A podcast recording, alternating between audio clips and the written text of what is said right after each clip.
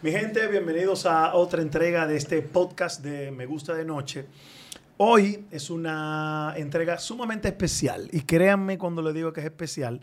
Y este podcast tiene que verlo todo el mundo. Esto es un regalo espectacular que vamos a hacer con un tema eh, revolucionario que está afectando a mucha gente en el mundo entero, pero nos compete en nuestro país y yo tengo un experto que le confieso cómo llegué a él y ahora coincidencialmente pues nos conocemos hace mucho.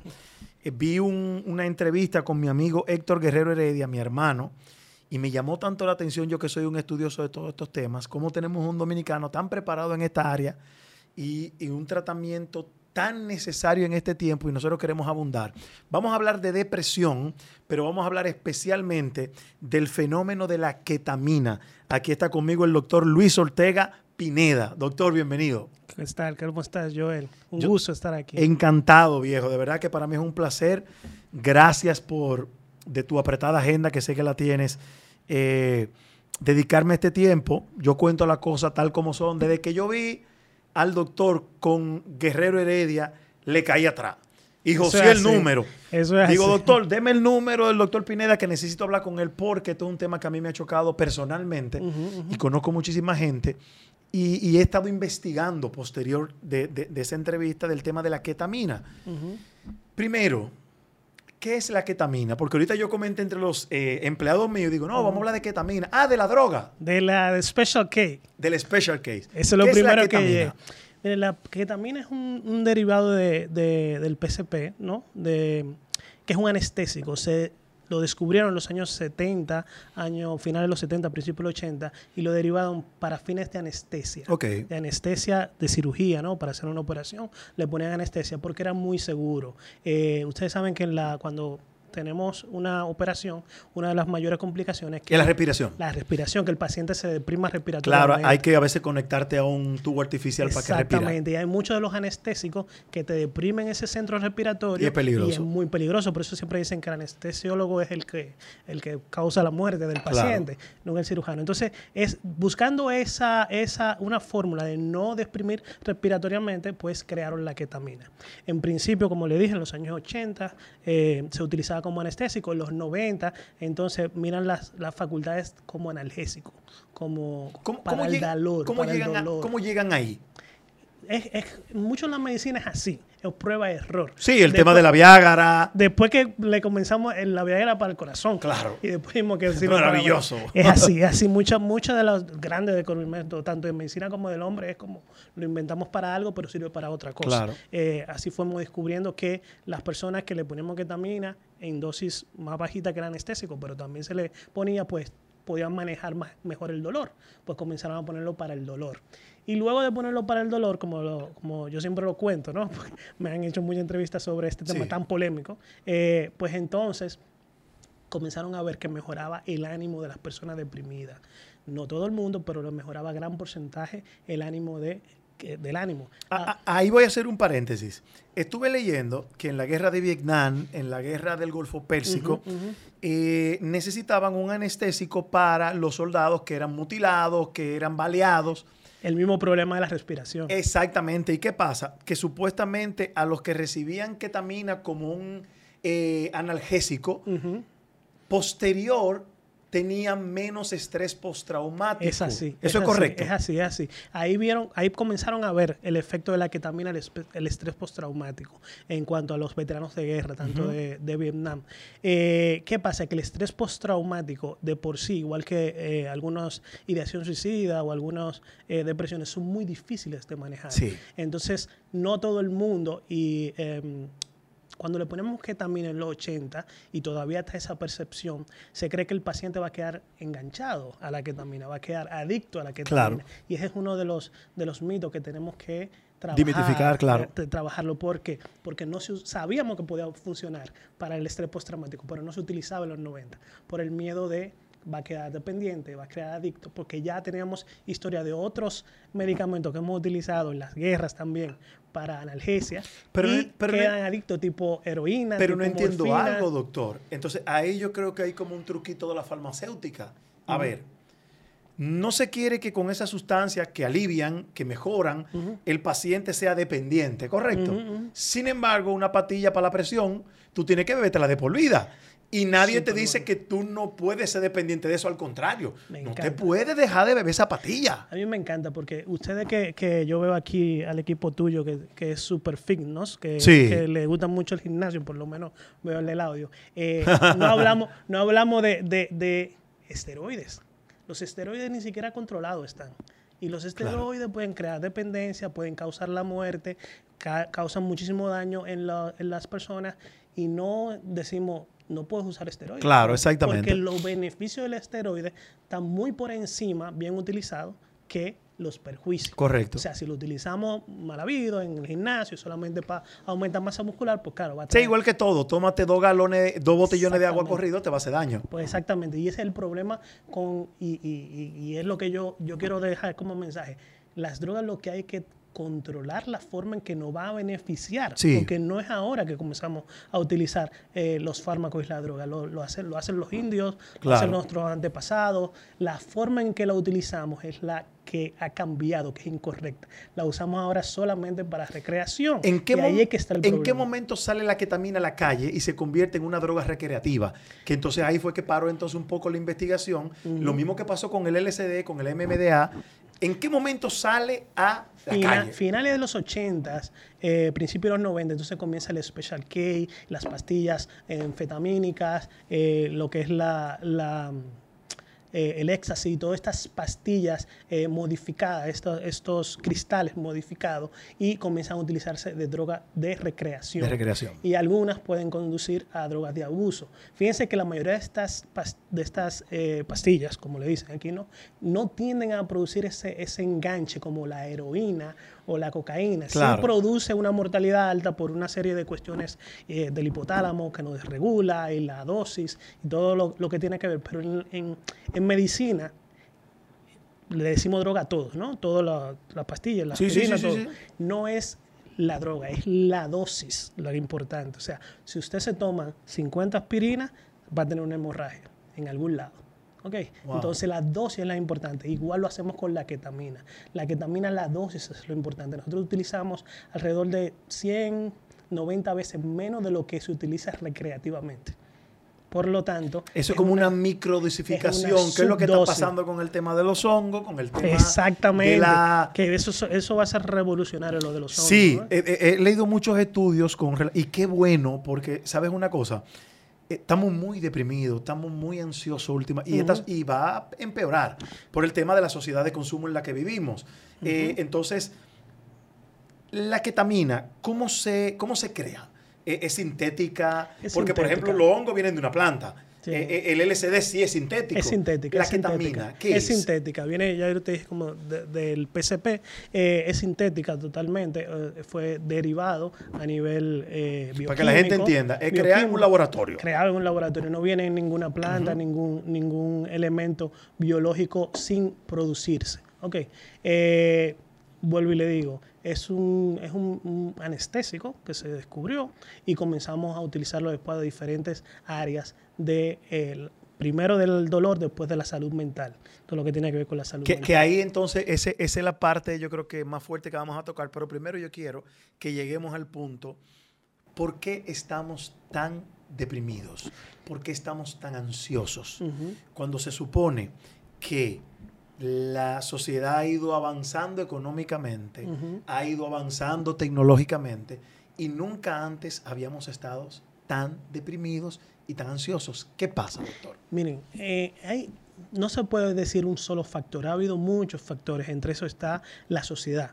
Hay una parte genética, que nunca lo hablamos mucho, pero si no... Y, hubiera, y, sí es verdad, la parte genética. Es que si no hubiera una parte genética, de lo que estamos aquí, todos tuviéramos deprimido, porque la cantidad de problemas externos que tenemos desatarían un cuadro depresivo como mecanismo de defensa de nosotros. Por lo tanto, algunos de aquí, tal vez uno está deprimido, pero no que, todos. Que también tenemos que definir cuánto tipo de depresión hay. Sí, hay un montón de, depresiones, sí, hay, hay, distimia según el tiempo, hay depresión mayor, que es el que, el, como la más clásica, ¿no? La que, la que es muy eh, melancólica, que dura más de dos semanas. Pero hay una depresión que es natural a, ver, a ver si, para ver si la gente se, se pone en situación. ¿Cuál es? Y cuando hablo de una depresión, quizá el término no es depresión. Yo creo que es tristeza lo que tú estás buscando. Se muere un familiar.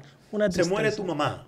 Tú te pones triste y te sientes deprimido. Puedes sentirte, quizá en el argot Puede popular. ser que no llegue a la depresión. casi nunca puede llegar a la depresión porque cuando llega a la depresión ya comienza a ser patológico. Pero entonces esa tristeza sí es natural. Sí, sí. y te es- botan y del es trabajo, te buena. dejan- y es buena. Claro, es buena porque nosotros como mecanismo de defensa, cuando nos sentimos tristes, eh, a- activamos una serie de neurotransmisores que prote- nos protege y nos ayuda a lidiar con el dolor que tenemos en ese momento. Correcto. O sea, esa, esa tristeza lo que hace es que nos ayuda a llevar ese momento tan difícil que estamos llevando.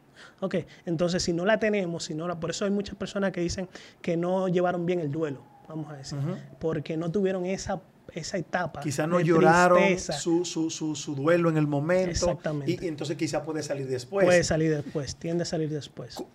¿Cómo identificar? eh, en estos días hubo un caso de una chica, una profesora de la Pucamaima que se quitó la vida. Sí, lo leí, lo leí. Una muchacha Dejaron joven una- con su esposo, no tenía problemas familiares. No, dejó una nota. dejó- exacto, la nota. Eh, eh, entonces cualquiera diría, porque es muy fácil, el que no sabe estos temas de la salud mental y hay- ve que una gente está deprimida, no, pero que tú lo tienes todo. No se trata de eso. Eh, y nada más alejado de la verdad. Sí, totalmente.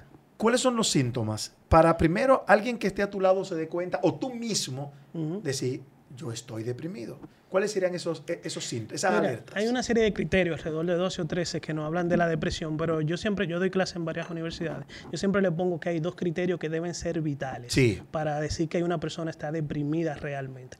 Que una es estar triste durante más de dos semanas, durante más tiempo, de más de 12, 16 horas durante el día.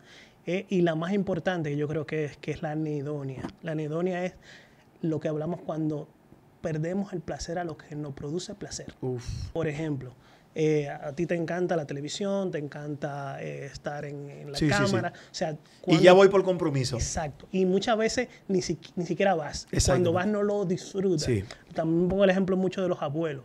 Eh, ay, me encantan mis niños, me encantan mis nietos. Cuando van a visitar, ay, llegaron. Ay, qué bueno. Ay, hola, ¿cómo estás? Eso es anedonia. Ese placer que nosotros tendemos a tener cuando, cuando las cosas que nos encantan, que nos gustan, no lo tenemos. Ese es una, yo creo que es un síntoma vital en la depresión. José La Luz, mi amigo José La Luz hizo un planteamiento anoche que estuve viendo como un observador Yo lo vi también. y, me pareció interesante. Yo estaba casado con una noruega, tengo una hija noruega. Los países nórdicos son los países más ricos del mundo y son la gente que más se suicidan y más se deprimen. La estabilidad, el bienestar, tener todo resuelto. Eh, eh, cuando digo todo resuelto me refiero a las cosas fundamentales. Casa, comida. eh. Es más propenso una gente plena económicamente, familiarmente, a deprimirse que una persona en conflicto, en pobreza. No, no, no, no. eh, yo lo vi también el podcast. Eh, Pero los indicadores dicen que sí, doctor. lo que pasa es que no es solamente, vuelvo y le digo, la depresión primero, como tú dijiste al principio, no es una nada más. Hay muchos tipos Sí. de depresión. Hay algunas depresiones que son más tendentes en los países desarrollados Sí. y hay otras depresiones que son más tendentes en los países subdesarrollados. Por ejemplo, ¿cuál, cuál, cuál prima en los países desarrollados? El- la distimia y, y la depresión mayor están más en los países desarrollados, pero no solamente eso, también la parte geográfica. El sol está El tema del sol, que lo ven muy poco, el frío. Muy vinculado, la, la forma de relacionarse de ellos eh, está muy vinculado. O sea, aquí hasta hace poco, hasta la pandemia, vamos a decir, éramos mucho más cálidos, Sí, mucho más sí, sí. contacto, y eso hemos visto que influye mucho en lo, no en crear la depresión, porque vuelvo y le digo, el que genéticamente no está predispuesto no va a estar deprimido. Porque no. No. el que genéticamente no está, no tiene ese gen, no se le activa la depresión. Perdón, vamos por parte, doctor, que esto es interesante. Si una persona no tiene una genética de familiares de depresión, no puede deprimirse. No tiene que ser de familiares, puede ser el primero que lo debute, pero tiene que haber algo genético, porque es lo que te digo, si no fuera así, tuviéramos Todo el mundo deprimió. de los 60 mil millones de personas, había 61 mil deprimidos, porque la cantidad de estrés, la cantidad de depresión, no solamente de nosotros, desde que, desde que vinimos al mundo, cuando cazábamos, cuando andábamos en las cuevas, es muy estresante vivir. Por lo tanto, la respuesta natural sería la depresión. Claro. Entonces, si no pero claro, no todos, gracias a Dios, no tenemos todos ese factor que nos activa la depresión. Lo que pasa es que lo que varía es lo que nos puede activar a nosotros la depresión. Hay personas que puede ser la muerte de alguien, hay personas que puede ser la parte económica, entonces el activador sí es social. Pero ya tiene que estar la predisposición. Pero tiene que haber la predisposición, definitivamente. Un sentimiento de tristeza, un sentimiento de angustia momentánea no puede durar más de un día. No, debe. No hay, no hay, un, no hay, un, no hay un, un tiempo. tiempo Pero tú hablabas que si pasan más de dos semanas sí puede entrar un cuadro depresivo. Oye, lo que pasa, en psiquiatría nosotros lo que hemos hecho es como no tenemos algo tan objetivo, en los 70 y en los, bueno, los 50 se reunió un grupo de psiquiatras y comenzaron a delimitar tiempos parecido a lo que podíamos diagnosticar de forma homogénea en el mundo. Sí. Por lo tanto, tomamos las dos semanas en el caso de la depresión, porque vemos que la mayoría se tiene que comportar más de dos semanas. Sí, una, un asunto de promedio. Es igual que la esquizofrenia, que hablamos de, dos, de seis meses, pero no quiere decir que tiene que ser ese tiempo. Hay algunas personas que se deprimen menos tiempo y eso vemos que no la, tal vez no la describimos como depresión, pero la historia que le, hacemos al paciente, le decimos, y cuando tenía 12 años, usted veía como que se ponía triste. Sí, él duraba como cuatro días triste, pero después se ponía más o menos bien. Eso eran depresiones, sí. pero no lo contamos como depresión. Exacto. Entonces, el, el tiempo no, no es una, una, una, cosa estática y, y, per se que tiene que ser si nos guiamos de las dos semanas de, de, depresión. La gente tiende mucho a confundir y es normal porque cuando tú ves los síntomas son casi los mismos. Ansiedad y depresión. Esto es importante, doctor. ¿Cómo establecemos cuándo hay una persona ansiosa, cuándo estamos ansiosos, cuándo hay depresión? ¿Cuál es la diferencia? la ansiedad, incluso hay un término que se llama trastorno ansioso depresivo, cuando tiene los dos componentes. que ahí, es que, ahí es que se complica, es un tipo de depresión también, o sea, que ahí se complica un poco más. Pero fíjense, la, la, para definirlo fácil, eh, la ansiedad es una respuesta desproporcionada a algo, sea objetable o no, de tu cuerpo, vamos a decir. Si, si, tengo, si yo tengo miedo de que vaya a chocar, y todo el tiempo estoy pensando, voy a chocar, voy a chocar, voy a chocar, pues no manejo. Es un estado ansioso. ¿Por qué? Porque yo debo manejar, voy a trabajar. Por ejemplo, en mi caso, yo soy hipocondriaco. yo soy hipocondriaco. a mí me duele la cabeza y yo pienso en cáncer, en tumor. Es un estado ansioso, es un tipo de estado ansioso. ¿Por qué? Porque todo el tiempo tú estás viendo en el futuro y una respuesta desproporcionada, porque puede ser que tú tengas cáncer, pero, la probabilidad es muy poca. Exactamente. ¿Entiendes? Entonces, eso, eso es, la respuesta es proporcionada. Vemos a personas que ven una araña, una, fobia, un tipo de fobia, que es un tipo de ansiedad, eh, y, se, y se montan en el primer carro del taxi y dice lejos para que no la pique. Eso es desproporcionado con el no quiero pegarme de la araña, ¿no? Pero el ansioso se pone triste también. Claro, lo que más le da ansiedad, lo que más le pone tristeza al ansioso es la incapacidad de controlar mm. la situación. Entonces, si, si, fuéramos a ponerle síntomas a cada uno para diferenciarlo y el que nos está viendo pueda identificar y decir, bueno, pensé que estaba deprimido, pero, realmente estoy ansioso. O viceversa. ¿Cuáles son los cuatro o cinco factores de los eh, eh, eh, síntomas de la ansiedad, por ejemplo? Por ejemplo, eh, la alteración vegetativa. La alteración vegetativa es la taquicardia, la sudoración, la ansiedad anticipatoria, quiero decir lo que va a pasar, lo que va a venir, demasiado pensamiento. Eh, la, sensación también de, es que no tiene una sensación de anedonia, como yo lo decía, o sea, él, tú lo pones a disfrutar. Incluso cuando, tú lo, cuando él está haciendo actividades, no está ansiosa. Yo estoy seguro que cuando tú estás haciendo algo que le gusta, aquí la hipocondría no se activa. Es muy difícil. Incluso si tú estás hablando del mismo, del mismo tema, no se puede activar porque el cerebro no, no puede activar las dos áreas. Vamos a decir. Entonces la ansiedad eh, no aparece la anedonia, en la depresión sí. Eh, otra cosa de la que vemos en la, en la depresión, eh, la ansiedad tal vez los cambios, los patrones de alimentación son mucho más frecuentes en la depresión que en la... O come mucho o come poco. Sí, pero son mucho más frecuentes en la, en la la depresión que la ansiedad es un mito, eso de como por ansiedad, eso, eso no funciona así, lamentablemente, como por estrés, como por, por tristeza. Pero Estoy comiendo ansioso. Eh, eso, eso, eso hay que quitarlo de la, de la... Porque si fuera así le diéramos ansiolítico, Claro. Y se lo gente Hay que no, más- no comiéramos. E- En nuestro país hay más ansiosos que deprimidos. en el mundo es más ansioso que, Que deprimidos. Gracias a Dios. ¿Cuál es más fácil de La- tratar? La ansiedad. La ansiedad. es mucho más fácil de tratar. Es mucho más incómoda para el paciente porque eh, es como más inhabilitante conscientemente porque el deprimido La ansiedad. Claro, porque el deprimido ya se, se entrega. El deprimido llega un momento donde ya dice, como la, como la profesora, ¿no? Ya está, yo, yo me morí o yo no quiero hacer más nada y se acuesta y ya está. Y, y es muy problemático para él, pero no para el entorno. Pero el ansioso se mantiene constantemente en esa ansiedad, en ese problema, en su entorno, en el trabajo. Quiero ir, mira, esto, eh, el nerviosismo. eh, entonces es mucho para particularmente, ¿no? Es una, una opinión personal.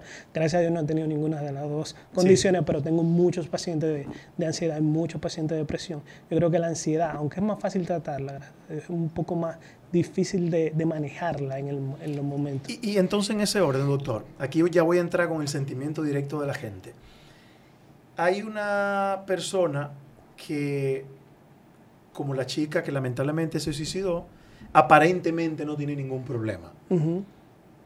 Está feliz con su matrimonio, el trabajo va bien, los estudios van bien, y resulta que está deprimido.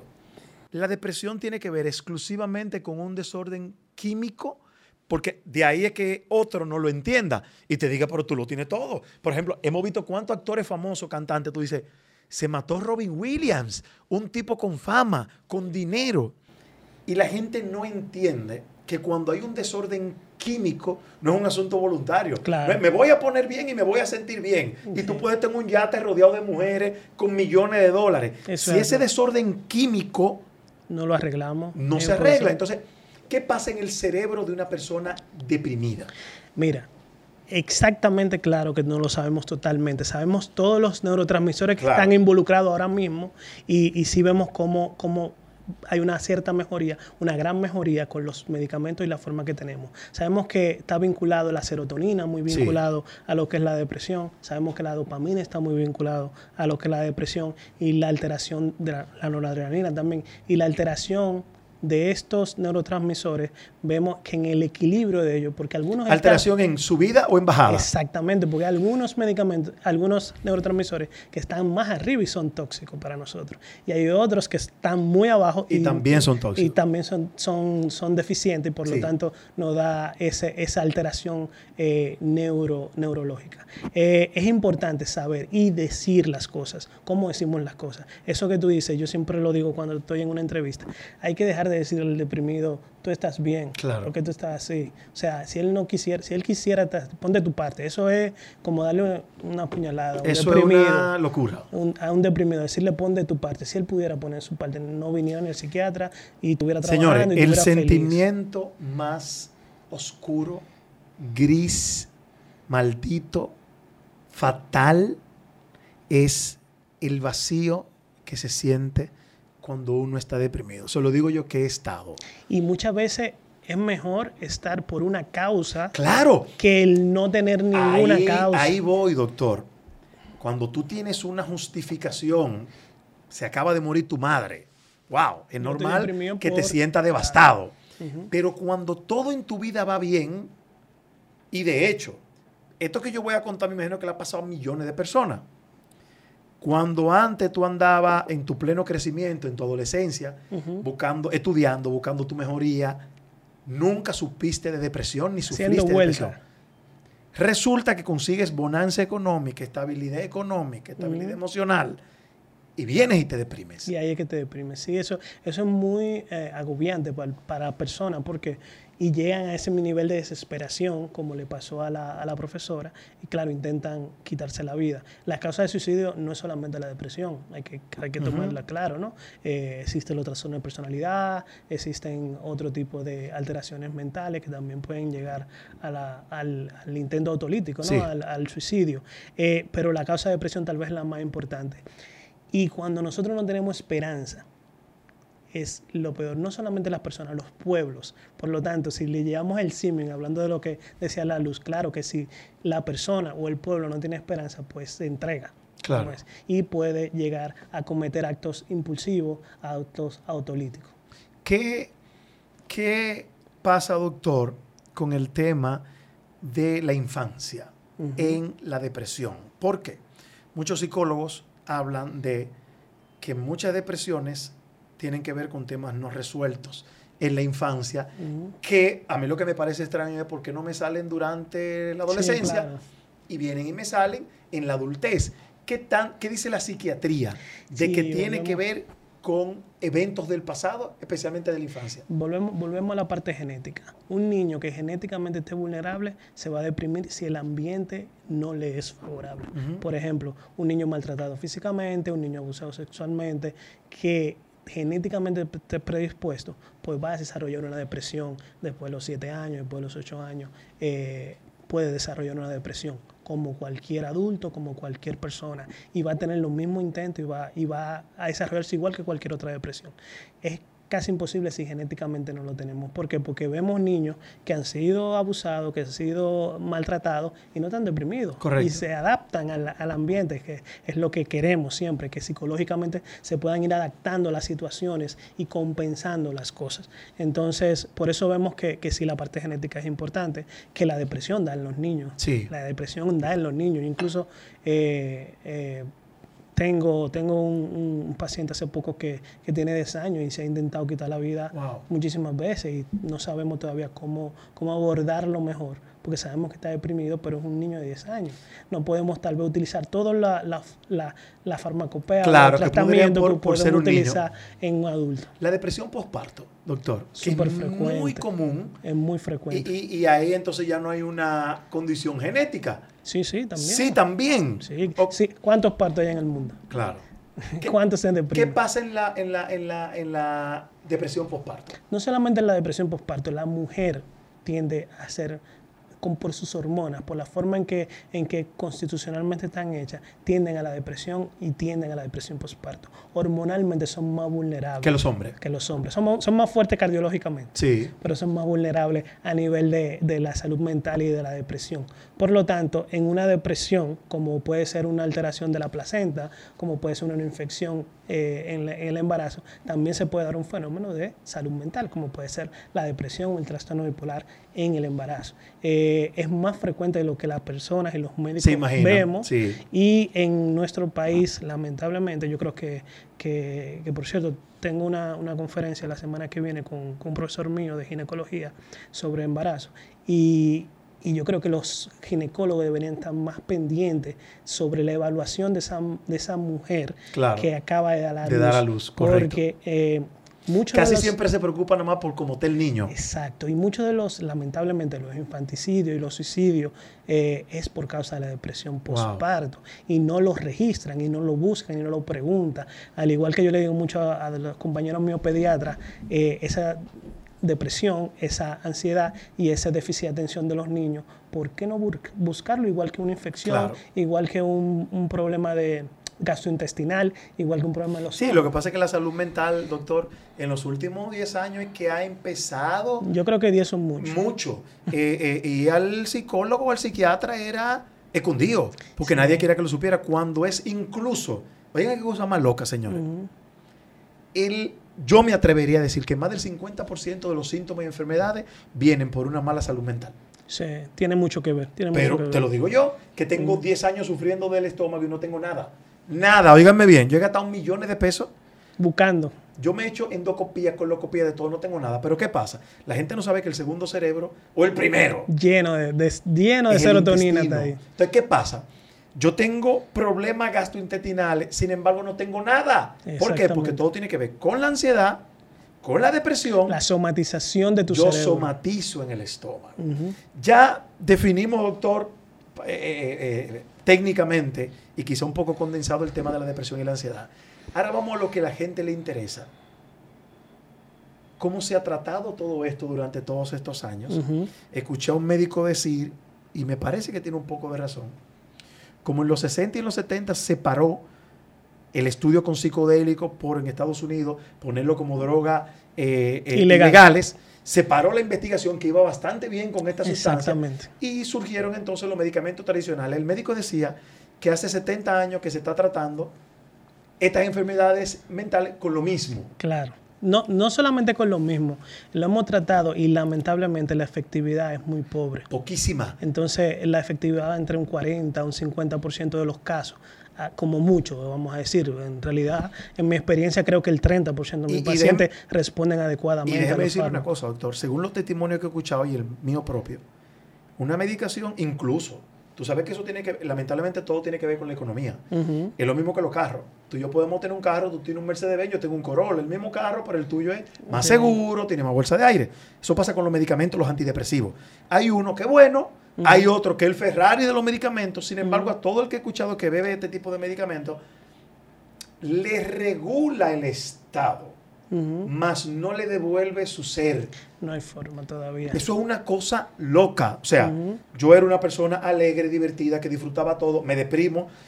Resulta que voy al psiquiatra, voy al psicólogo, me ponen un medicamento y lo que hace es que no paso las 24 horas del día triste. Exactamente. Ni, ni, ni pienso tanto en eso. Yo lo que le digo a los Pero no pacientes soy mucho, feliz. exacto, yo le digo a muchos de los pacientes que van con la esperanza de, de irse feliz a su casa. Le digo, mira, este medicamento no te va a volver feliz, sino que te va a poner un poco indiferente de lo que te está pasando.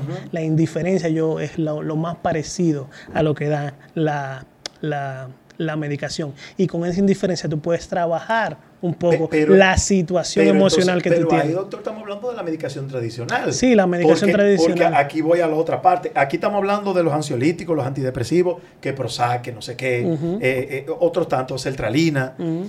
Sin embargo, desde los 70 y a- porque se ha seguido trabajando, que sea Sí, ocultamente, sí. el tema de los hongos, el tema del LSD, esa gente que son tratados con este tipo de sustancias sí presentan una conexión con el ser y con lo que eran anteriormente. De hecho, los testimonios son, yo había olvidado el tipo de persona que yo era. Sí, son más tendentes con estas medicaciones, vamos a decirle, modernas, ¿no? Sí. Pero eh, hay que, todavía falta mucha investigación para llegar a ese punto de poder usar un medicamento como si fuera un antibiótico. Un medicamento psiquiátrico como un antibiótico. Ni siquiera la ketamina, ni siquiera el PCP, ni siquiera eh, los hongos todavía han dado esos resultados que nosotros queremos, como si fuera matamos este microorganismo ya.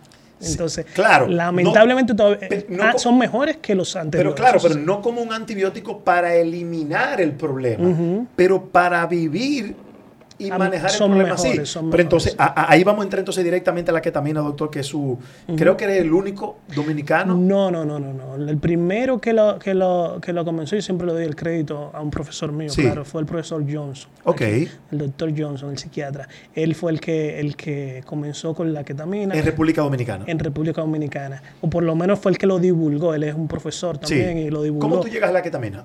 Eh, gracias al profesor Ok. Johnson.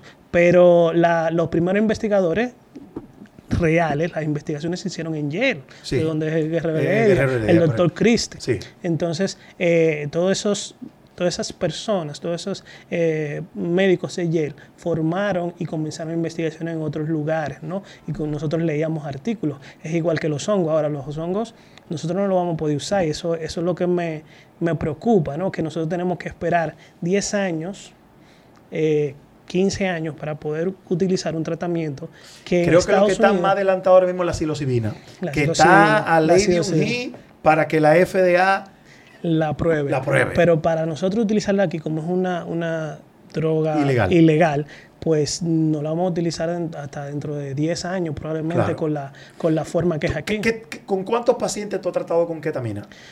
Yo debo tener unos 500, 600 pacientes, pero yo llevo ya varios años. Claro, por eso te decía tu facultad con este medicamento, porque ya 500 pacientes tratados Sí, sí, sí. es un estudio impresionante de, de, ver reacciones, de ver Sí, cómo sí, funciona. que te no, una- y, lo- y los protocolos van cambiando, no es Claro. la misma forma que yo la puse en el 2016 Por supuesto. a como la estoy poniendo Se ahora. van porque, agregando claro, cosas. Vamos mejorando y vamos eh, viendo la, la mejor técnica de dar la administración. ¿Quién he escuchado a ti y he escuchado a otros médicos, que ahí es que está la disyuntiva mía, que la ketamina es para depresiones resistentes.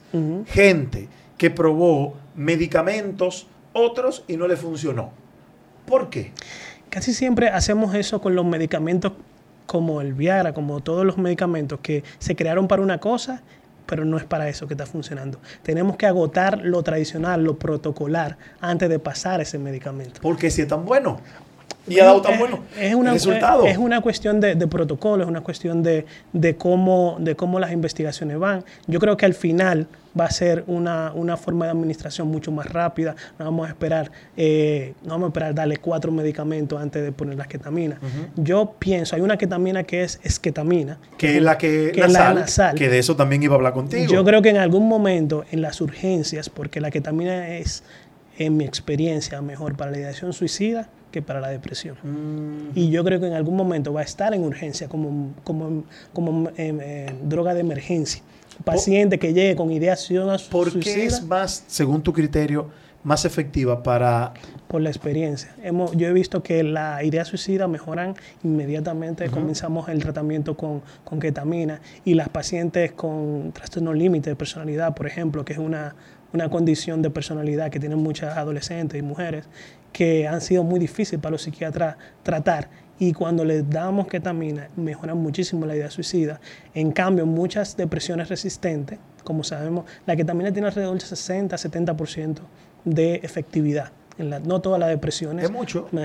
Es mucho más que el otro, porque el otro tenía un 30, un 40. Claro. Pero todavía queremos llegar a un 95, ¿no? Pero, por ejemplo, casos que tú has tenido de personas deprimidas, ¿correcto? Sí. Que han que te han funcionado con la ketamina. Sí, sí, han sido más que lo que menos. No, claro, claro. De los 500 tal vez unos 450 han ¿Y funcionado. qué tanta mejoría has visto en No, una, la- pa- a un la- paciente a los que lo mejoran, lo mejoran y hacen el protocolo completo, ¿no? Eh, mejoran mucho, mejoran un 80, un 90% de, de su depresión. Y, y- y se supone, cuando una persona llega que ya se va a, a- a- que aplica para el protocolo, tiene una depresión, el protocolo, ¿cuántas sesiones invita? Eso va a depender, me Va- imagino. depende, Pero ¿qué es mucho de la- depende mucho del diagnóstico. Mire, muchas veces a mí me mandan otros psiquiatras a, a tratar a sus pacientes con, con, Ketamina. con, con ketamina. Y como tú dijiste al principio, la ketamina no solamente es para la depresión, sirve para la ideación suicida, sirve para el estrés postraumático, para el trastorno obsesivo compulsivo, también hemos visto que, que mejora. Eh, entonces, dependiendo del diagnóstico que traiga el paciente, de la evolución de los tratamientos previos, pues yo preparo un protocolo de ya de, de toda la experiencia conjunto con mi asistente eh, y hablamos con el psiquiatra encargado de ese paciente. Decimos, creemos que este, este es el protocolo, pues que tú crees, ¿Qué vamos a llevarlo. Eh, yo creo que dos, dos es la aplicación mínima para ver si hay algún tipo de efecto ¿Dos en qué, en qué- en qué intervalo de tiempo? en una semana. Una semana, o sea, un lunes la primera y, Y el un jueves regularmente jueves la ponemos segunda. la- la segunda. Ok, ya ustedes con esas dos se pueden ir dando cuenta. Exacto, porque si tenemos cero respuesta, pues va a ser un paciente que no responde a la ketamina, como no responde a cualquier otro O sea medicamento. que si después de dos no responde, es un paciente que no va a aplicar para la Muchas, ketamina. muchas veces, hay- algunas veces que son cuatro, dependiendo mucho de la patología, quiero decir, Por- pero casi por- nunca más de cuatro. Porque según todo lo que he investigado y he visto, normalmente después de la primera, a las cuatro horas, sienten... No a las cuatro horas, se sienten inmediatamente bien. O sea, literalmente cuando estamos pasando el tratamiento, ellos sienten cómo están mejorando. ¿Qué se siente en ese momento? Lo que han descrito, lo que han descrito Sí. eh, es esa, esa como esa, es- se quita como un peso de encima. Yo tenía, una de mis primeras pacientes lo, lo describía literalmente, es como si estuvieran pa- pasándole la podadora al césped. ¿No? Como limpiando el- sucio, área. quitando lo- así lo sentía viejo, lo- ella, así sentía ella el cerebro. Eh, la ketamina es una eh, da alucinaciones. Sí. Eh, y a la dosis que la damos, regularmente las alucinaciones son buenas, no son malas, vamos a decir. Son alucinaciones de tipo, eh, me siento viajando, estoy en el espacio, porque una de las complicaciones del tratamiento de ketamina es administrar más cantidad de ketamina y producir lo que en Un el-. Un bad trip o en ketamina se, se, se llama black hole, ¿no? O ¿Qué es qué? Hoyo negro, el hoyo negro. Ellos ¿Qué se pasa? lo que dicen es que se sienten que se están cayendo en un hoyo negro. O sea, literalmente, y eso es muy desesperante. Y, y eso pasa cuando hay una mala administración. cuando hay una sobredosis de ketamina, vamos a decir, le damos más ketamina que lo que el, la el paciente necesita, o en el caso de los que usan recreativamente, es mucho más frecuente, Claro, porque lo controla, sin control. en mucho más dosis, pues entonces muchas veces lo combinan y esos eh, black holes son muy frecuentes y, y, bueno, muchas veces dejan de tomar droga por esa sensación tan desagradable que es. Entonces, ¿qué pasa eh, con el tratamiento de ketamina, doctor? Si yo tengo hipertensión y voy al cardiólogo, me revisan, ven qué nivel de hipertensión yo tengo y me ponen tanto miligramos de una pastilla que me voy a tomar de por vida para mantener regulada mi depresión, porque no hay mi, mi, mi hipertensión porque no hay, o sea, sí se revierte la hipertensión, pero con alimentación y depende del caso. Ya hay casos sui que están muy adelantados que no, se, puede. Llega una persona deprimida, sumamente deprimida, con una depresión, eh, resistencia, como ustedes dicen. Se empieza el protocolo. La persona después de cuatro sesiones mejora. ¿Le elimina el cuadro o hay un mantenimiento cada X tiempo para ese paciente? que depende. Como te digo, todavía un tratamiento eh, novedoso, nuevo, llevamos desde el 2012 a nivel mundial utilizándolo y vamos variando según vayan viendo los estudios. Lo que regularmente hacemos ahora es darle un protocolo de seis o ocho sesiones y luego, dependiendo del paciente, hay muchos pacientes que yo tengo que todavía se dan booster. Yo tengo una paciente que, que viene la semana que viene de Estados Unidos a darse un, un tratamiento de ketamina, que ella se da uno cada seis meses. Y en ese caso, por ejemplo, ni siquiera es porque ella se sienta deprimida, es porque ella tiene miedo de volver a estar deprimida. Sí. Entonces, pero, entonces si hay casos de pacientes que han salido definitivamente de la depresión. Sin, sin, sin y ya, y ya no le estamos dando ketamina. No, no, exacto. Cumplieron su protocolo. Mejoran y se le cura, se le cura la depresión. Pero entonces estamos hablando de un medicamento extremadamente poderoso. Es muy bueno, es extremadamente poderoso. Hay que tener en cuenta de que los medicamentos tradicionales no lo quitamos por lo menos yo no lo quito, hasta que no vea estudios que me avalen el quitar el medicamento. Yo sigo tratándolo con los fármacos bioral, eh, el antidepresivo. Es muy importante porque muchas veces los pacientes que mejoran tienden a dejar la medicación. Aquí, y tiende a volver a... Y, y has tenido casos de pacientes que han salido del cuadro depresivo definitivamente con la ketamina y no siguen tomando el medicamento sí, mucho, mucho, porque ya se sienten bien. Y el, no solamente en psiquiatría, en toda la medicina, todo lo que nosotros no queremos tomar pastillas. Desde que nos sentimos un poco mejor, lo primero que hacemos es dejar la pastilla. Así es. Entonces vuelven atrás muchas veces. Entonces, el tema, ya hablaste de ese caso que ha pasado. Ahora, el tema del booster, del mantenimiento. Eso me imagino también que tiene que depender. Hay gente que le durará tres meses, hay otro que le durará un año, hay otro eh, que le durará un mes. Hay otros que con cuatro que también están bien y no se claro. el tratamiento. Pero clínicamente, esa paciente que tú tienes, por ejemplo, que hace seis meses, que ya tú dices que ya no lo hace tanto por ¿Cómo se siente? es por el, miedo, de volver a tener depresión. Es válido ese booster sí, un año. Cada vez estamos ampliándolo más hasta llega el momento donde ya yo he hablado con ella y le he dicho, no, es necesario seguir con el tratamiento porque ya tú estás bien. ¿Por qué sería malo seguirlo haciendo? Si da tanto bienestar, si da... Estoy siendo abogado del diablo, ¿eh? Tengo que hacerte esa pregunta porque la mayoría de la gente se la va a hacer. Si me hace bien, ¿por qué no lo puedo hacer? Porque no tenemos ningún estudio que avale que el uso crónico de ketamina es beneficioso. Crónico es a largo plazo. A largo plazo. Y tampoco tenemos los estudios de una paciente que ha usado ketamina 6 años, 7 años, cómo va a responder en el futuro. ¿Nadie lo, ha usado por un periodo tan largo? ¿En tu experiencia? en mi experiencia no. ¿Cuál es el máximo que, lo han usado alguien mm, tratando Tres años, tres, años, Tres años lo máximo. Y ahí no ha pasado nada. Y no ha pasado nada, no han quedado enganchados. Pero yo no tengo los datos clínicos ni los estudios que me avalen de yo decir, esa paciente no va a quedar dependiente. Existe un grado mínimo, pero existe un grado de que puede crear dependiente a, la ketamina. por lo tanto, hay que tenerlo en cuenta. ¿Y si se hace dependiente, qué pasa, doctor? Pues no, no, no hay ningún problema siempre y cuando se maneje eh, tipo como se utiliza. Protocolarmente. Exacto, como se utiliza la benzodiazepina, vamos a decir, eh, prescrito por nosotros, te lo pone y ya está. El problema es si se convierte en droga de abuso, vamos a decir. Si esa paciente socialmente y personalmente pierde facultades por ir en busca de la ketamina. Entiendo. Entonces, eh, le pasó a los, a los opiáceos en los, en los 70 y los 80, ¿eh? que comenzaron a utilizarse para las drogas, para el dolor, para el dolor, para el dolor. Y en los 90 y en los 2000, ahora tenemos un problema de opiáceos. Aquí tengo, doctor, alguna cosa que puntualicé. Ayuda a eliminar recuerdos traumáticos. He escuchado que una de las bondades y las facultades de la ketamina es bloquear de alguna manera, eliminar de alguna manera. No, lo que, lo que hacen son experiencias. Tú ves ese evento traumático de otras perspectivas. Por ejemplo, una mujer que fue violada hay muchos casos de eso. Una mujer que fue violada casi nunca se recupera. ¿Qué pasa cuando recibe ketamina? Es como si ella viera ese evento desde fuera, no desde su de, sufrir su dolor. Entonces ella lo puede trabajar mejor después con la psicóloga. Entonces cuando, así es que lo describen directamente. Yo tengo una, una paciente que, que, que fue violada, abusada. por sus hermanos y, y no lo sabía nadie en la familia y durante la ketamina, que es una cosa que yo se lo digo a los pacientes, es que se desinhiben y tienden a decir cosas que pueden estar guardando mucho tiempo. Claro. Eh, y, ella entonces lo dijo en ese momento.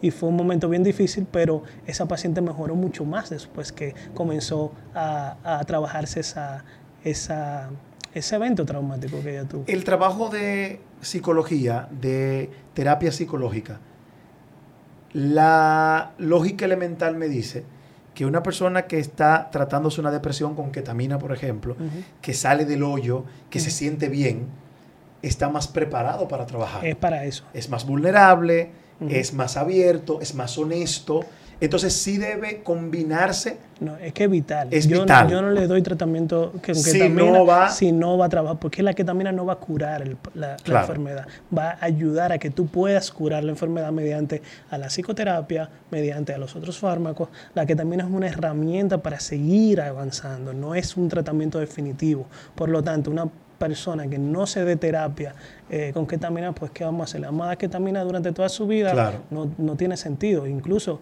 eh, tiene efectos secundarios. Todas las, ¿Cuáles son los efectos secundarios? En, en, en, Asia, eh, que es donde más se utiliza como droga de abuso, hemos visto que da problemas a nivel, a nivel de la vejiga, de la, de la orina, y incluso puede llevar hemorragia vesical, por ejemplo. Bueno, pero quizá por el uso en eh, abuso. indiscriminado y quizá en las cantidades. Claro. En la cantidad, en el tiempo. No, no, definitivamente. En las dosis que, que la dan en Estados Unidos y que la damos aquí, todavía no hemos visto el efecto secundario crónico. Claro. Ok, hemos visto efectos secundarios en el momento, que son las alucinaciones, las náuseas, eh, dolor de cabeza, eh, más que todo el, el problema gastrointestinal en el momento, pero eso duró dos horas, tres horas. Algunos pacientes han, descrito mareos luego en la noche, eh, insomnio, pero son eh, efectos secundarios muy manejables. pero, pero esos efectos secundarios normalmente se presentan la primera noche. La primera ya posterior, entonces ya, ya... no, ya no. funciona normal. Eh, doctor, ¿se sale de una depresión?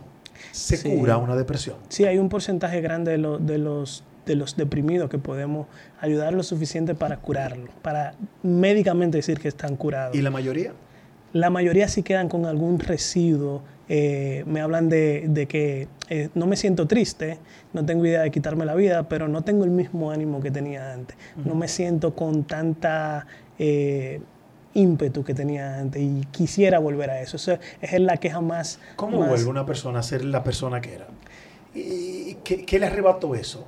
¿Cómo vuelve? Bueno, si, si tuviéramos la, yo no estuviera aquí, tuviera, tuviera un avión. Adivinando. Tuviera, yo fuera claro, más rico pero, pero, pero, pero, quizá en tu experiencia, tú eres un, profesional de la, de, la conducta. Sí, sí, sí, claro. Eh, yo sé ¿Por qué si fuimos, eh, por qué si fuimos en precariedad, en, en pleno crecimiento, en necesidad, alegres, felices, contentos, en la bonanza, nos volvemos. No, mira lo que pasa, es que, es que eh, y yo pongo, y es una hipótesis mía, no tiene que ser así.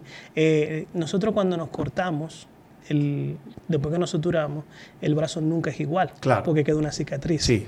Pues cuando nos deprimimos, es una cicatriz que no queda. Nunca el cerebro va a ser totalmente igual que como éramos antes, porque cada vez que tenemos un evento por eso tenemos que evitar los, las alteraciones de salud mental. Porque cada vez que tenemos una, el cerebro se modifica. Todavía no hay nada que regenera. Totalmente no. Totalmente no. Incluso en el trastorno bipolar o en el trastorno de los fármacos que hemos hablado, ni de la ketamina, ni de por lo menos todavía no se ha comprobado. No se ha comprobado. Tienen, hay un factor de, crecimiento cerebral que sí, que sí ayuda como a que vuelva lo más posible, que no lo hacen otros tipos de fármacos, que lo hace la ketamina y algunos otros medicamentos. Pero ese solo factor no ha como completado todo lo que le, le ha quitado esa condición a ese paciente. Sí, y por eso entonces la gente recurre al alcohol a las drogas. Sí, muchas veces. Para, para, para adquirir placeres. Muchas veces compensatorios. Se están automedicando muchas veces. Buscando esa, esa mejoría, ese, esa falta de, de ímpetu, de, de condición. Y cuando regularmente las drogas y mis compañeros que son especialistas en droga lo saben mucho, las primeras dosis sí le dan como ese Sí, eso sí, que sí, estaban buscando. Claro, luego entonces se Y van luego volviendo entonces, resistentes. es- y no solamente que se vuelvan resistentes, luego buscan ese eh, placer primero que tuvieron, donde nunca lo tienen igual. Y eso hace que se enganchen a diferentes tipos de drogas. Entonces, eh, ojalá pudiéramos encontrar un medicamento. Yo sé que se están y van a, a- a- la ketamina va a derivar a otro medicamento mucho más especializado, Sí. donde no tenga la mitificación de la, de la dependencia, donde no tenga la- el problema de las alucinaciones, porque en nuestro mundo ahora mismo eh, las drogas psicodélicas están mal vistas, por lo Sí. tanto tener una alucinación por una droga está mal.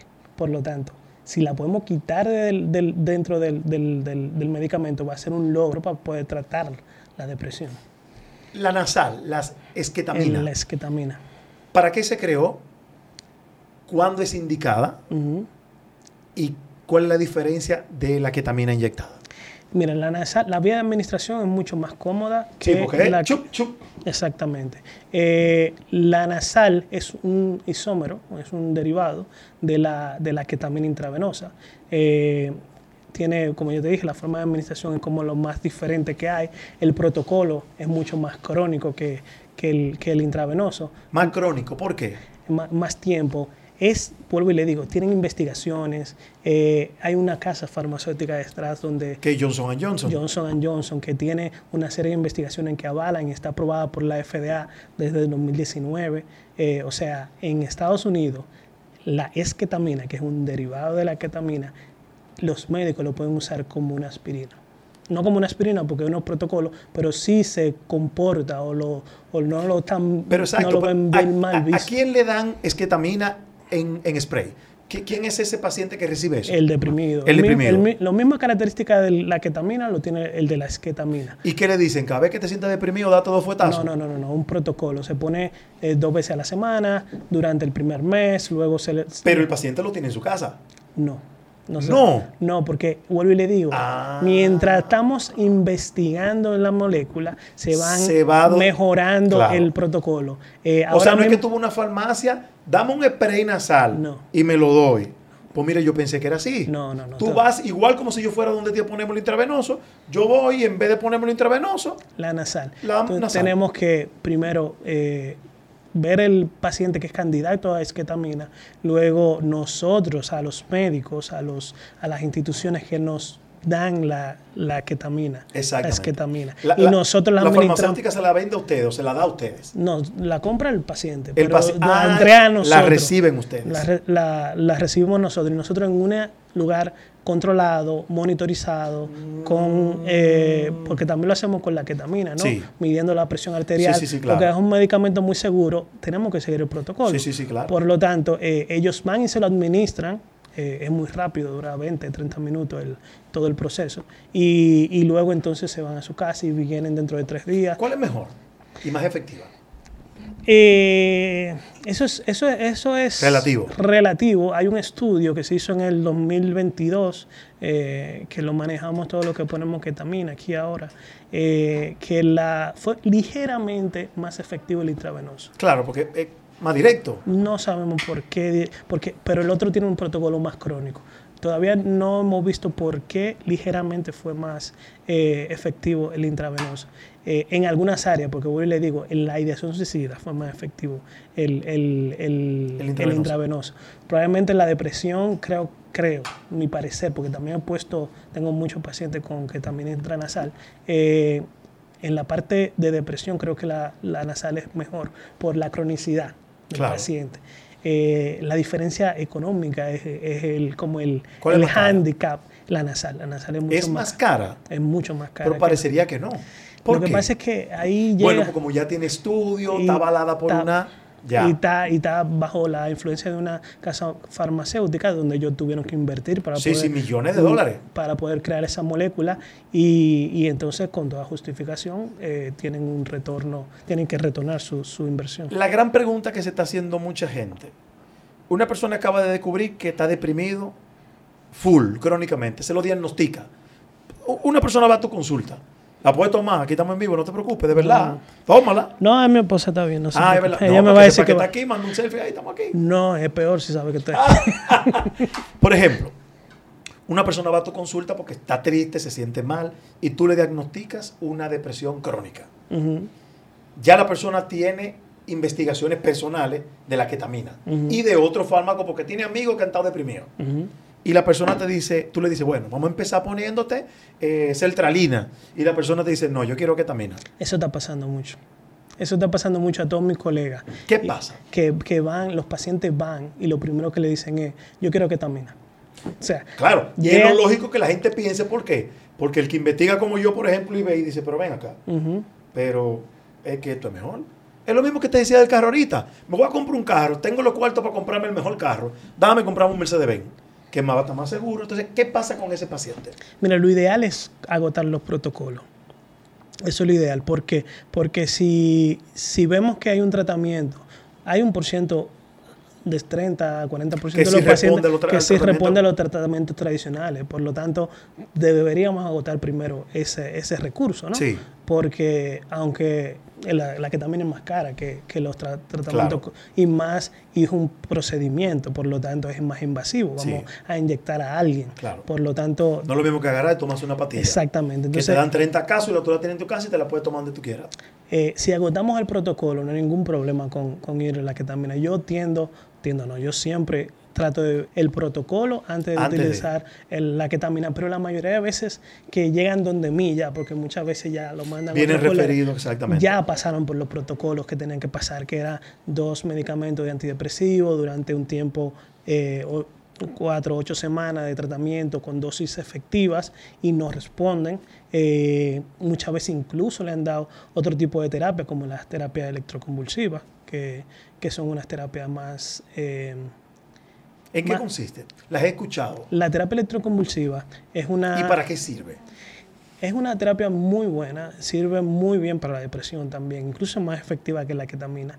Eh, tiene un, tre- un 90 o 95% Sí. de efectividad que la ketamina. Lo que pasa es la, el tiempo de, de- de efectividad que tiene, de, de duración de bienestar, vamos a decir, y los efectos secundarios, que son un poco incómodos, vamos a decir. Pero eh, ¿E- e- ¿En qué consiste? ¿Cuál es ese...? lo que, lo que hacemos es, mediante anestesia, eh, también le, producimos una convulsión controlada al paciente. ¿ok? Ok. No- Por, mediante electricidad le producimos una convulsión al paciente y aunque no tenemos todas las... em, los datos o la, o la fisiopatología, la, la fisiología de cómo funciona, sabemos que la mayoría mejoran. Los trastornos bipolares, las depresiones, eh, las, las trastornos anímicos, todos los trastornos anímicos. Entonces sí vemos que mejora en la mayoría de los casos. Pero mencionaste que el tiempo de duración es menos. sí, O sea, de, de- el efecto. el efecto no se mantiene durante el tiempo. Vemos dos meses, tres meses sin medicación, quiero decir, eh, de mejoría y luego tienden a volver con los síntomas. Por lo tanto, la, la terapia, gracias, Y esa tampoco se puede dar recurrentemente. no es recomendable. ¿Por qué? Porque en- entre los efectos secundarios está el problema de la memoria breve o de la memoria eh, A corto plazo. inmedia- a corto plazo. Eh, Que se va, qui- se va olvidando. no se va olvidando, pero durante un mes o dos meses va a tener un problema de cómo funciona. Ellos se sienten como más lenta la, la memoria, tienden para recurrir a los recuerdos, son como más difícil y es una situación un poco incómoda para el paciente. Pero tan felices. Pues a mí que se me olvide todo. No. Yo estaría dispuesto a que me receten entero. ¡Pum! No me acuerdo de nadie. Hay un grupo de pacientes que son así y esos son mucho más fáciles de tratar, la verdad, porque cuando están malos los re- lo, lo ayudamos muy rápido con la terapia electroconvulsiva. Eh, hay otros pacientes que, que lamentablemente no, no, no les gusta esa sensación. ¿Y la fusión de la electro terapia electroconvulsiva? con ketamina se puede? Se ha hecho y ha tenido buenos resultados. Yo no lo hago aquí porque eh, es muy delicado lo que es la terapia electroconvulsiva con el anestésico y todo lo demás y, y el tiempo que vamos a durar con la ketamina, pero sí se ha hecho en otros países y, incluso creo que algunos de los, de los eh, colegas míos, que, que creo que son como cinco o seis que estamos poniendo ketamina, lo ha hecho y le ha tenido buenos resultados. Para que la gente entienda, si tú, si tú fueras a explicar, aunque gracias a Dios nunca lo has padecido, una persona deprimida, ¿qué siente? ¿Qué, qué lo, si tú lo fueras a comparar con algo, según lo que te cuentan, según los testimonios que tú oyes de primera mano? Yo, yo creo que las palabras que describen, ¿no? La desesperanza, eh, la falta de Vacío. deseo, el vacío, el vacío, el vacío es muy, muy frecuente. Eh, el mismo libro del perro negro es muy, muy eh, significativo, ¿no? Como, como él siente que tiene un perro negro detrás eh, todo el tiempo, que, es la depresión, ¿no? Eso, eso es lo que yo creo que, que describe muy, muy, eh, muy, muy, muy, directo, ¿no? De lo que pasa una persona con depresión. Ellos siempre, especialmente los que mejoran, dicen, mira, yo prefiero que me dé cáncer a que me vuelva a depresión, porque la verdad es que es una sensación difícil de llevar, por lo que me cuentan mis pacientes. ¿Qué entiendes tú, según las investigaciones que se están haciendo bastante, y tú que estás trabajando en el área, qué tiempo puede pasar para que se mejore y ya se pueda tener, por ejemplo, la ketamina como una pastilla o un tratamiento más asequible y más controlado y más comprobado? ¿Qué, qué tiempo tú crees que- que pueda pasar? No lo sé, yo creo que yo, yo espero, yo es una cosa es lo que yo quiero Claro. y otra cosa es lo que puede pasar. Yo creo que dentro de tres, cuatro años ya la esquetamina, que creo que es la que se va a poder comercializar, Sí. dado la forma de administración y el uso, va a estar ya asequible para las personas, utilizarlo en urgencias, no vamos a tener que hacer tantos protocolos para poder utilizarlo o la esquetamina o un derivado Sí. de la esquetamina mucho más eficaz, vamos a decir.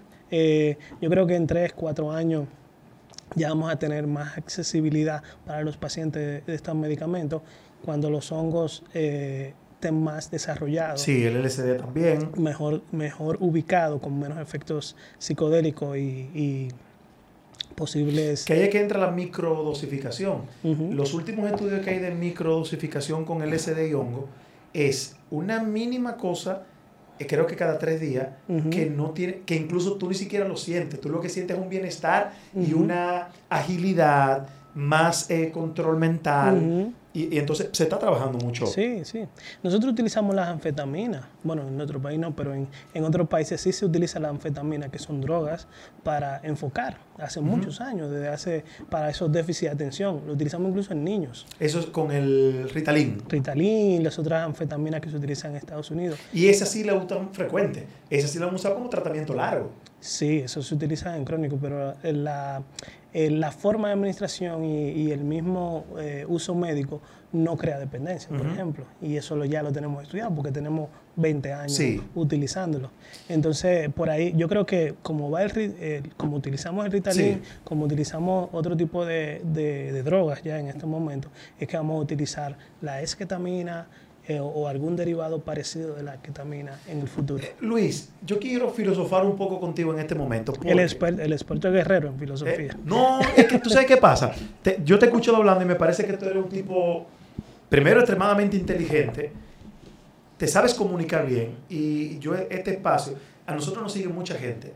Yo te puedo garantizar que tú vas a un programa histórico por, y a mí me gusta dejar esto. ¿Cuánta gente nosotros vamos a estar ayudando con esta conversación que estamos teniendo? ¿Cuánta gente vamos a orientar? ¿Cuánta gente vamos a ubicar? ¿Cuánta gente vamos a evitar que se suicide? Eso es con un importante. programa Eso es este. importante. Y, y de verdad, por eso, por eso te decía, quiero entrar un poco a, la- a filosofar en lo siguiente. Yo, yo te voy a hablar claro y creo que muy pocas veces he dicho esto. Yo soy una persona que he estado medicada varias veces por depresión. Eh, eh, eh, yo soy una persona ansiosa y soy una persona que lo tiene todo. Entre comillas. Eh, eh, El mismo caso de mucha gente, bueno, pero tú tienes todo, ¿por qué? No funciona así. Claro. Hay un dicho popular que es que no, el, el- el- nadie puede estar alegre las 24 del día. Aceptable, correcto. Yo creo que la vida tiene diferentes... Pero, ¿qué pasa si yo te digo que según mi observación durante todos estos años, y siendo yo uno de esos observadores y protagonistas, el tema de la ansiedad, de la depresión, ha vuelto el mundo tan invivible. ¿Por qué? Si tú y yo vamos manejando en la calle, y yo estoy deprimido y tú estás ansioso, e intentamos chocar, tú te vas a desmontar, quererme matar, y yo me voy a desmontar, quererte matar a ti. Por una condición, el hecho, la realidad es neutra. El hecho del choque es uno, pasó, cualquiera choque, el que anda en la calle puede chocar. Pero no es lo mismo que choquen dos personas con estos problemas que van a dimensionar todo y yo pago mi problema contigo y mi depresión yo la desahogo contigo a dos personas que estén sanas mentalmente. Eh. Que digan, bueno, vamos al seguro y vamos a resolver esto. Entonces, ¿a dónde voy? Yo hice una vez ayahuasca. Primera vez que digo esto públicamente. El que no sabe qué es ayahuasca es una ceremonia con una planta medicinal. Pero aquí en el país, ten cuidado que no están oyendo. No, no, no, no, lo Ah, hice fuera. Me Ah, fui fuera a hacerlo. Pero lo hice responsablemente porque yo primero duré dos años investigando. Yo me vi con un psicólogo antes de. Y me parecía una experiencia. Yo no hago nada de lo que yo no tenga conocimiento. Exacto. Dos años. Te informas. Me informé, de- viejo, y hice la ayahuasca. Tuve la experiencia más extraordinaria de la vida. Hay mucha gente que la ayahuasca la trata mal, a otra hay mucha, mucha mitología que depende de lo que tú tengas dentro. Sí, no, pero Eh, yo, yo cada pienso, experiencia es parecida a la que también. eh, correcto. Men, en ese estado es que yo entiendo que la gente debería vivir. Eso mismo dicen muchos pacientes de, de, de ketamina. ¿Y por qué lo digo? Mira por qué. Salvo lo que la gente piensa, que me imagino que pasa con la ketamina, con lo mismo que ustedes han controlado, yo nunca perdí el conocimiento. Yo estaba, yo sabía dónde estaba, qué estaba haciendo, yo tenía conciencia plena, pero mi bienestar, respirar era bueno. Claro. Tú te sentías que todo estaba bien. Porque yo he definido, y lo he leído, la ansiedad es exceso de futuro y la depresión es mucho exceso de pasado. Eh, En ese momento tú sientes que todo toque, porque es muy fácil que te digan, vive el presente, Exactamente. que es lo que deberíamos vivir. Pero casi nadie puede conectar con eso si tiene un desorden químico. Eso es así. ¿Qué pasaría si la gente viviera la mayor parte del tiempo como si estuviera recibiendo ketamina 24/7? Ahí, en goteo. Mira. Por eh, ejemplo. En principio, lo primero que, antes, antes de decir eso, Coño, me fui muy fuerte. No, no, no. Filosofé demasiado. Yo tengo que. No. El, el, el, el problema de, de nuestros tiempos modernos Sí. es que somos una población muchísimo más grande que hace 100, 200, Correcto. 300 años. Por lo tanto, hay más posibilidades de enfermedades, incluyendo la de salud mental. Sí, sí, sí, y hay más posibilidades de confrontación, como la salud mental. Y yo siempre pongo un ejemplo de las redes sociales.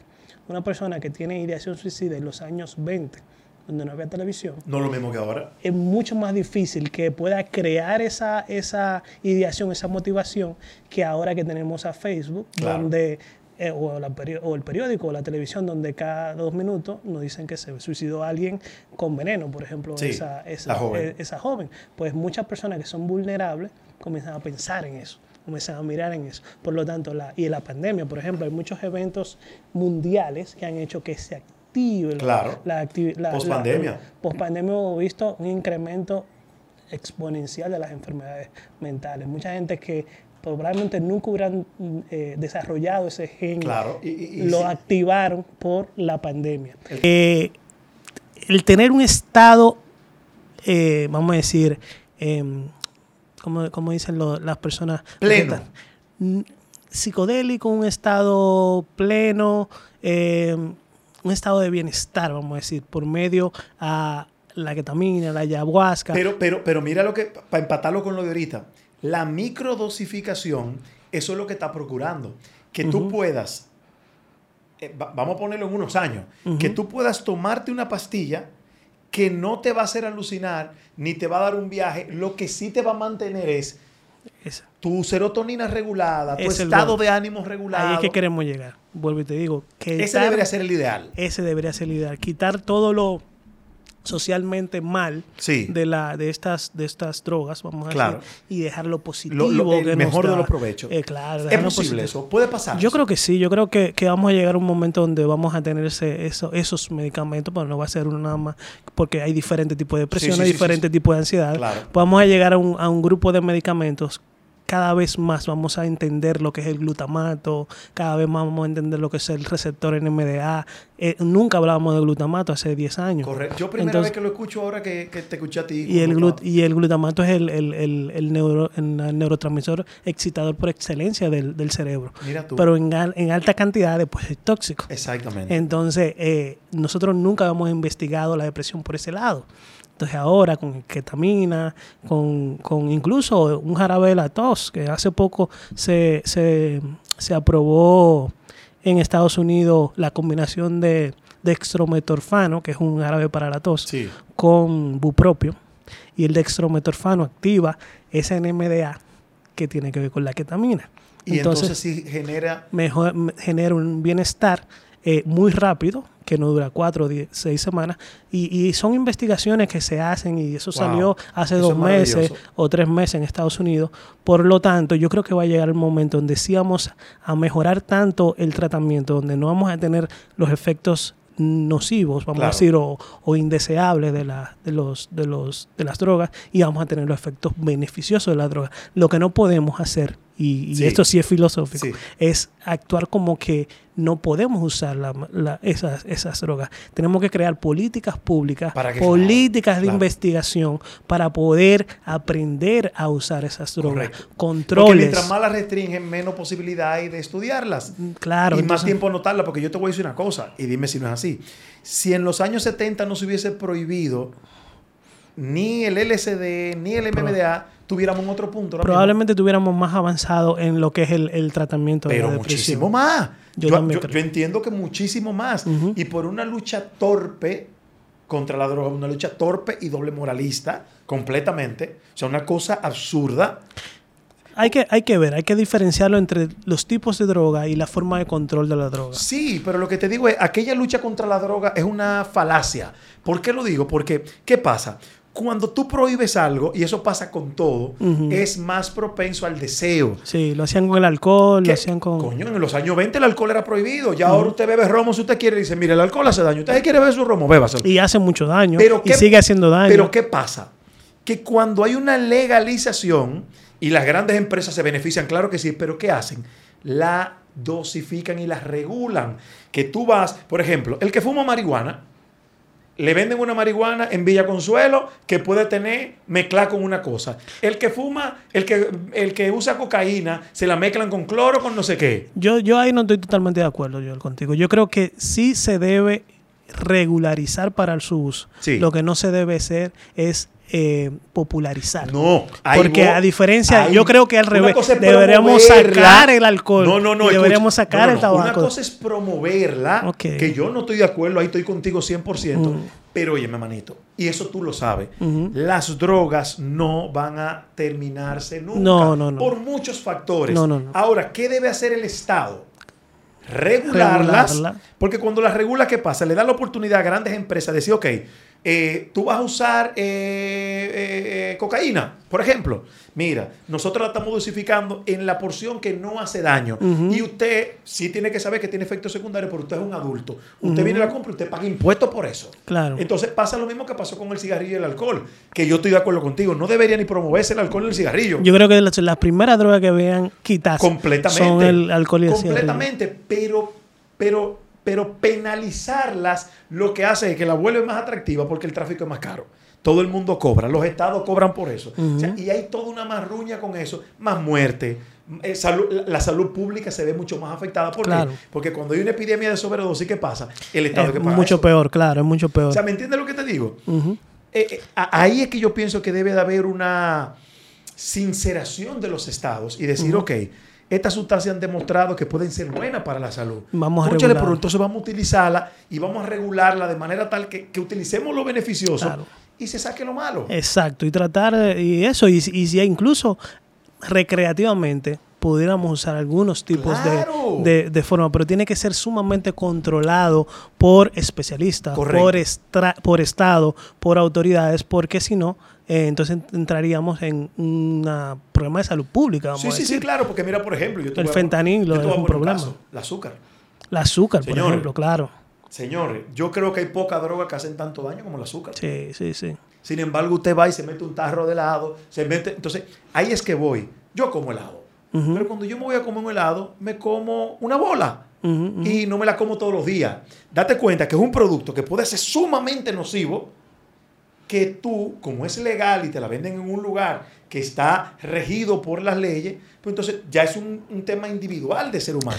Pero es incluso el, no- cómo atacan, por ejemplo, las drogas químicas tipo eh, eh, cocaína, LSD Sí. y todo lo demás, y las, y las adicciones que no son químicas no la atacan ¿La tanto. celebran? Tipo eh, eh, comprar números, ir a casinos, eh, el mismo la- la- la- el problema del sexo, el Sí, problema sí, de la pornografía, esos temas son legales, esos temas no hay problema, entonces ellos los regulan y son tan problemáticos como cualquier Según droga. yo, un ludópata es más peligroso que un cocainómano. es peor, es peor. Yo, pre- yo prefiero, yo siempre he dicho que yo prefiero un hijo que tenga problemas de y droga no de ludopatía. y no de ludopatía. Es una cosa que, que- que el que se pone a investigar va, va a entender.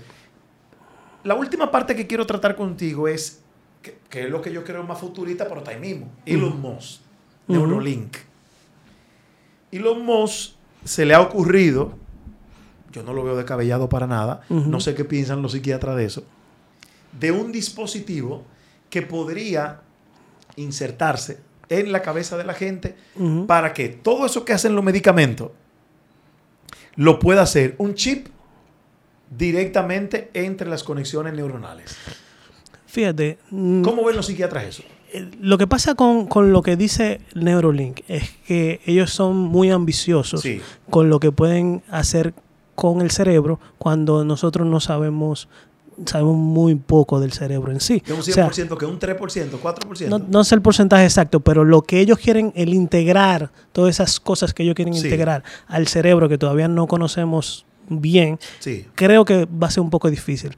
Pero para decirte que sí funcionan cosas, chips, cosas que ponemos en el cerebro, para el tratamiento de, de la- de las convulsiones, para el tratamiento de la depresión, existen neurocirugías que ponen marcapasos a nivel cerebral y que mandan eh, neurotransmisores No relaje. Para que lo sepa. ¿Cómo Entonces, así? hay una neurocirugía que estimula un RAFE a nivel cerebral para las depresiones que no mejoran con nada. Con nada. Absolutamente. una persona que ha probado todo, entonces le insertan un chip en el cerebro, Le necesitan un marcapaso. un marcapaso, que se supone que eso va a Que va a señales a un RAFE que tiene que ver con, con la desprendimiento de algunos neurotransmisores De y, me- mejora mucho, ha, ha habido mucha efectividad. ¿Y Entonces, cómo se controla? Es un marcapaso, Un como el, marcapaso. marca- eh, se Como controla como el corazón o cualquier otro lugar que utilizamos ¿Y ha dado resultados? Muy, muy buenos resultados para el Parkinson, para las convulsiones, para la depresión. Eso hay menos estudios, pero se han hecho y ha ido, y ha ido muy bien. Incluso yo tenía una paciente que le he insistido mucho que no le ha funcionado la ketamina, no le ha funcionado la terapia electroconvulsiva, y le insisto y le insisto para que un neurocirujano pueda hacer este, este procedimiento, ¿no? Y, y yo creo que, que sí puede hacer cosas, Neurolink. Yo creo que sí va a integrar y va a probar, porque es que si nosotros no innovamos... Vamos rápido, Luis. Eh, eh, eso es bueno porque Sí, el tipo yo- está mandando cohetes a la luna reciclable que vuelven para atrás. Eso no se había visto. Sí, eh, yo no creo, el, vuelvo y te digo, si tuviéramos el mapa del cerebro, yo creo que él tuviera más posibilidades Sí. de hacer todo lo que, lo que él ha dicho Bueno, que va a hacer. mapeando también, ¿no? Pero la prueba y errores que tenemos que aprender. Claro. Tal vez Musk no sea el que puede integrar el, el cerebro con... Pero empezó. pero él empezó. Entonces, de ahí alguien o después va a poder, eh, después que conozcamos más y podamos llevar más, eh, el, expandir más lo que el conocimiento del cerebro, vamos a llegar a ese punto que quieren los Musk, que es integrar la parte eh, tecnológica a- al cerebro. al cerebro. Tú, tú- tú has mencionado en varias ocasiones que hay mucha gente, no la mayoría, que no le funciona la ketamina. ¿Se sabe por qué no? ¿Se sabe por qué a veces un paciente No. es, eh, eh, es, es resistente al tratamiento? No. No, no, no sabemos por qué unos sí y otros no. Tenemos hipótesis de receptores, tenemos hipótesis de tipo de depresión, pero no sabemos exactamente por qué hay algunos que sí y otros que no. ¿Y, y en qué porcentaje se da, por ejemplo, eh, en tu experiencia clínica? Alrededor del entre el 60 y el 75% de los casos son efectivos. Son efectivos. Hay un, hay un 25% de los casos que eh, no mejoran nada. Y hay tal vez, eh, no, un 25 no, como un 10 o un 15 que no mejora nada. Hay un 10 que mejora un poco, pero no mejora lo suficiente como para decir que ha, mejo- ha- Claro. que ha mejorado suficiente la, el- el- la, la A- depresión. ¿A partir de qué edad y hasta qué edad se puede aplicar ketamina? Eh, es un poco controversial porque en Estados Unidos no se le da en adolescentes. Eh, ni el espravato, que es el nasal, ni, el, ni la ketamina. Pero ya este fármaco se utilizaba en niños y adolescentes. Eso es. Eso pues entonces, escuchado. En nuestro país, tanto los psiquiatras que utilizamos, pues yo por lo menos lo utilizo en adolescentes, no lo utilizo en menores de 13 años, pero no porque no se pueda, porque cuando se le fracturaba a un niño de 7 años utilizaban ketamina para, anestesiarlo. para anestesiarlo. Pero, por vuelvo y te digo, los protocolos, si pasara algo, aunque fuera uno dentro de 100 millones de gente, tendría- pues entonces tendríamos problemas porque yo violé los protocolos que tienen internacionalmente. Por lo tanto, en adolescentes sí lo puedo usar, se llama off-label o fuera de, de- de guía, ¿no? Eh, y ha ido muy bien, especialmente para esas pacientes que tienen ideas suicidas.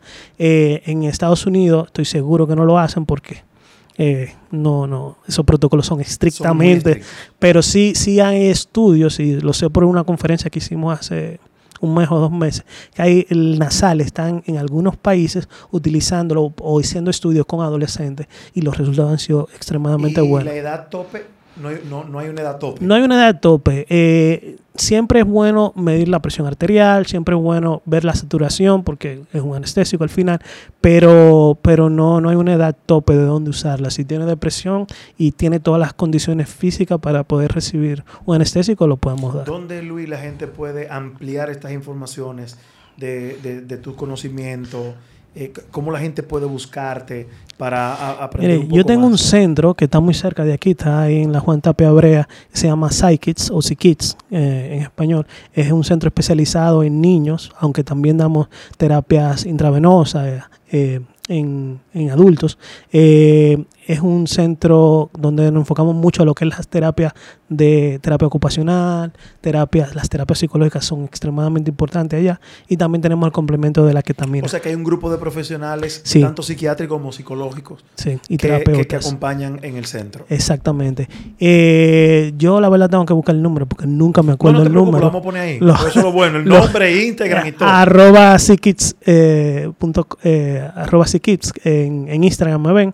Yo no tengo Instagram personal, pero, pero, pero, pero ahí no me pueden, ahí están los números. Yo tengo una, una asistente excelente que, que además es psicóloga y, y Wow. lleva mucho lo que, lo que sabe el paciente, ¿no?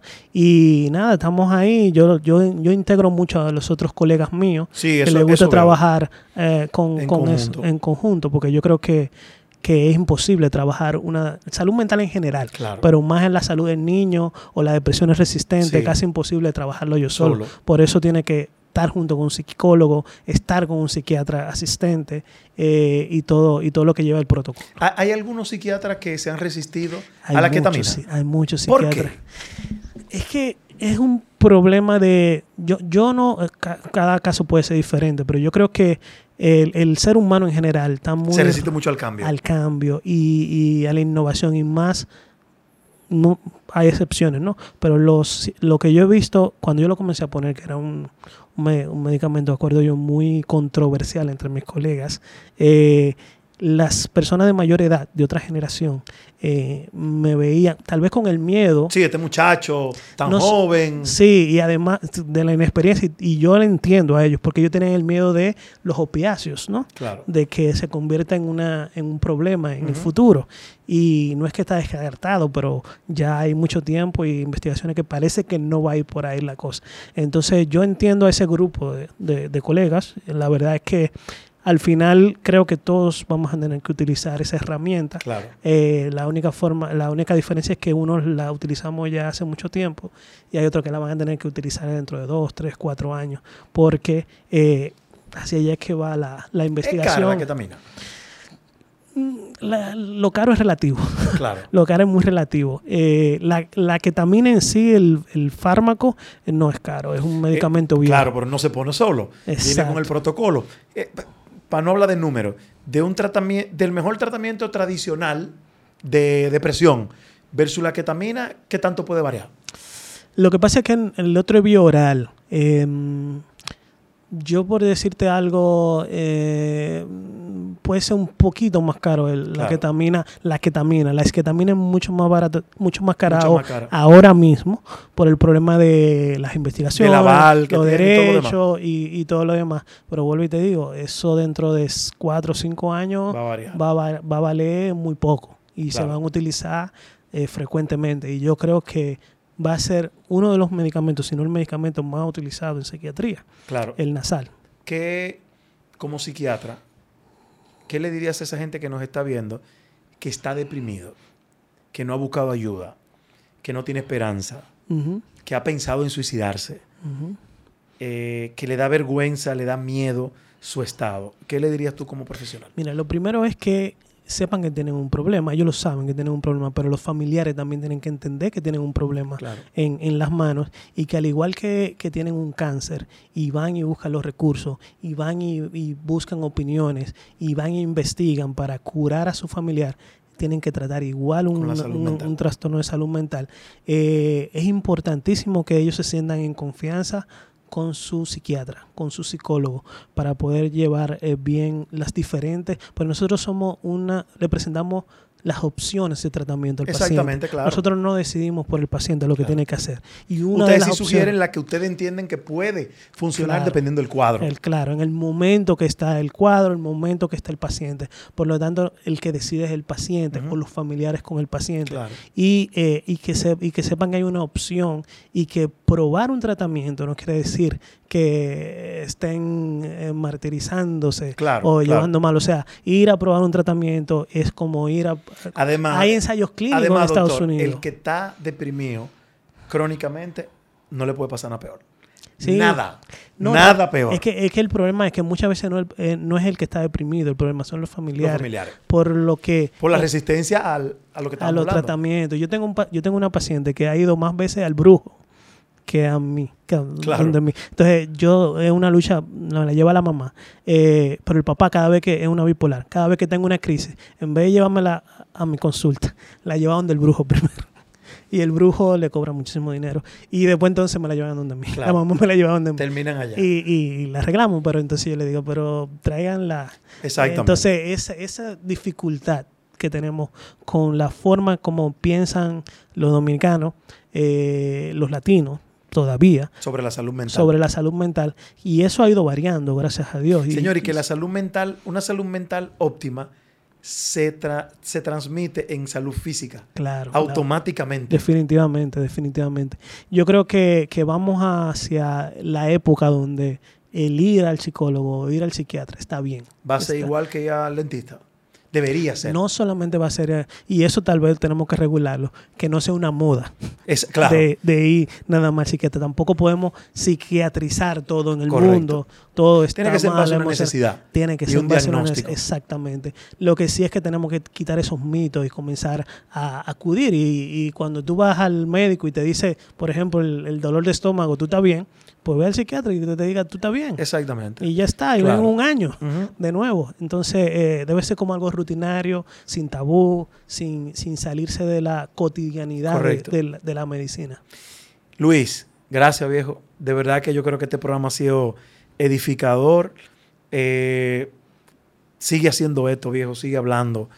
Donde quiera que tengas la oportunidad de poder eh, eh, expresar tus conocimientos, hacerlo, porque primero por lo difícil del tema que tú decías y la resistencia que hay, y, y- pero que le llegue a tanta gente que tiene el acceso vía teléfono, vía eh, televisión, poder tener acceso a información como esta es valioso. Sí, y de sí. verdad yo te felicito por eso y vamos a dejar los números, el Instagram y todo del centro para que la gente pueda eh, eh, eh, consultarse, eh, salir de dudas. Y, viejo, gracias de verdad por este podcast. Deja, mucho, mucho- muchas gracias a tú por invitarme, la verdad. Yo espero que se repita en otros temas Seguro. de salud mental, que, que- que es mi pasión, ¿no? Poder ayudar especialmente esa, esa población adolescente que, que tenemos que nadie le pone importancia, Sí. nadie sabe cómo ayudarlo y lo único que tenemos son como balas al aire de cómo Eso es ayudarlo Bomba de y no- tiempo. Y, y- y no lo tiene. Y hay una cosa importante que yo le quiero decir a mis compañeros de mi promoción, que nos vamos a reunir el 24, que lo que yo dije del alcohol, nada más porque yo soy psiquiatra. Entonces, no me vayan a matar. Sigan bebiendo, sigan bebiendo. Ahorita no te van a invitar, ahorita No, te llega una, te no, llega un cuando DM yo vaya el de, "No te he 24 me invitado". dicen, no, no, no, usted no está aquí, usted me dijo que el alcohol, Así que lo, mismo. que lo van a parar. No, es que yo pienso que igual que todo, todo tiene que ser sobre la base de, primero, la conciencia y la responsabilidad. Y todo el mundo no tolera todo igual. O sea, hay gente que con un trago se está cayendo. Conozco gente que se beben dos botellas y tan como que no se han bebido un trago. Yo no bebo nada, pero tengo muchos amigos que defienden demasiado el alcohol. Por lo tanto, por favor, no me, no me sacrifiquen. El Luis, 24. gracias, hermano. De verdad, muchísimas gracias. Y a ustedes, espero que haya sido de su agrado este podcast de la ketamina. Check it out.